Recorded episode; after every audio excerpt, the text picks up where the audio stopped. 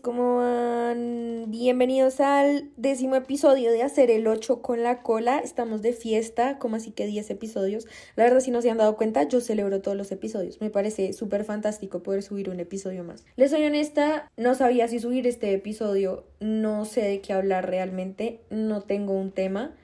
Tengo como tres cositas para compartirles y para invitarlos esta semana. Entonces, empecemos. Va a ser súper breve un podcast que nace del impulso de hablar más de lo que no se habla y hacernos pensar en lo que poco se piensa. La verdad es que no sé qué estoy haciendo, pero me veo increíble haciéndolo. Y esta es una invitación para no quedarnos con nada, ni con las ganas de hacer el ocho con la cola.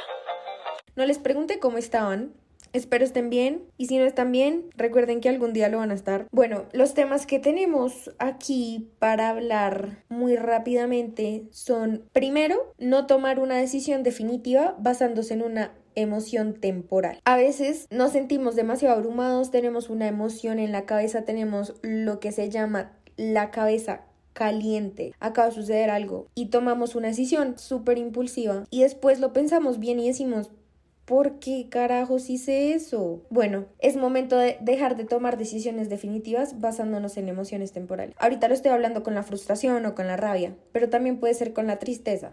Cuando nos sentimos muy tristes decimos, no, ¿sabes qué? Me rindo, o sea, renuncio y ahí tomamos a veces decisiones demasiado definitivas, no sé, cómo alejarnos de las personas, mandar a la popis a alguien, solo por una emoción temporal. Para esto recuerden dejar pasar su emoción por el cuerpo, recordar que es temporal y que eventualmente va a pasar. Hasta la peor de las cosas se termina. Aquí también los invito a dejar respirar las situaciones, cómo se dejan respirar los escritos. No sé si ustedes de pronto han tenido que escribir un ensayo algo. Un super tip es escribe y luego dejas el texto ahí. No lo hagas a última hora, todos hacemos a última hora, pero procura no hacerlo. Lo dejas ahí o no lo lees porque uno se satura un montón y luego vuelves al texto. Y cuando vuelves al texto lo ves con otros ojos y le ves cosas que antes no le habías visto y todo es como más refrescante. Bueno, con esta analogía voy a dejar respirar a las situaciones así mismo. Otra cosita es, algunos estamos a veces muy cerca a rendirnos, como les decía, con lo de tomar decisiones definitivas basándonos en emociones temporales. A veces de verdad decimos, mira, no puedo. De verdad no puedo y me va a rendir. ¿Sabes que Este es tu mensaje para no rendirte. Te necesitamos acá. Eres increíble. Eres valiosa, valioso valioso, eres importante y eres muy, muy inteligente. Te quedan muchísimos atardeceres por ver, te quedan muchas personas para amar, te quedan muchas cosas por las cuales reírte. Imagínate volver a sentir esta sensación de reírte y que te duele la panza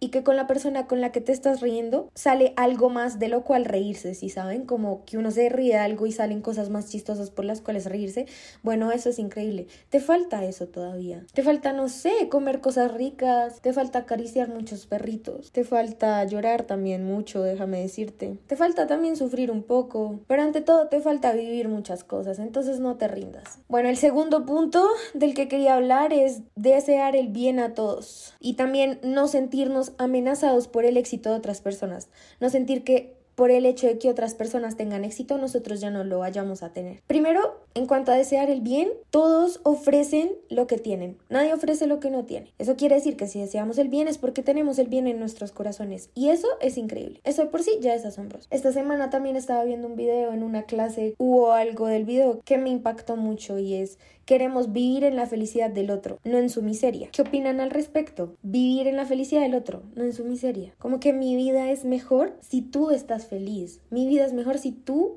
el otro, la persona que está al lado mío, si no la conozca, está bien. Mi vida es mejor si tú no estás en miseria. Y luego me acordé de un término que escuché hace mucho tiempo, que era el egoísmo altruista. Hacer cosas egoístas por mí, pero que beneficien a otros. Y que si empezamos a hacer cosas por nosotros que tal vez alegren la vida de otras personas o ayuden a los demás. Cosas tan simples como saludar a alguien. Bueno, yo saludo a alguien porque eso me hace sentir bien a mí, pero a la vez ayuda a los demás. Se los dejo ahí para que lo piensen. Es como dos polos opuestos en una misma palabra. Egoísmo altruista. Y respecto al éxito, creo que hay suficiente éxito para todos en el mundo. Hay suficiente felicidad. Hay amor para todo. Lo positivo y el universo es tan inmenso que hay suficiente para todos. No hay necesidad de vivir en la escasez. No significa que porque otros sean exitosos tú no lo vayas a hacer. No, toda su tiempo, todo su proceso. Deseale el bien a los demás. Mira, yo lo veo así y es entre más bien y más luz mandes al universo,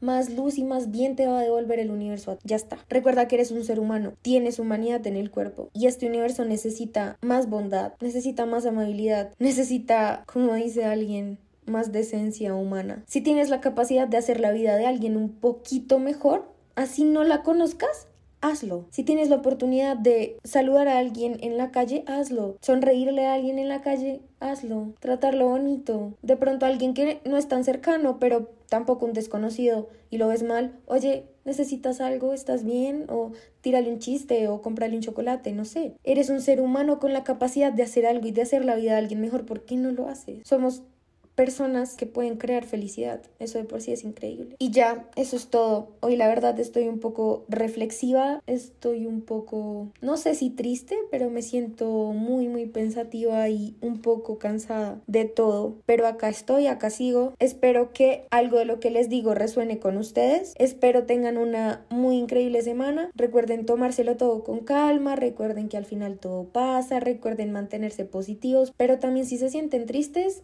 déjenlo ser y ya está, no, no se cuestionen. Todo va a estar bien y acuérdense que lo peor que puede pasar si se creen la verga es que se vuelven la verga. Eso es todo por el capítulo de hoy. Un besito.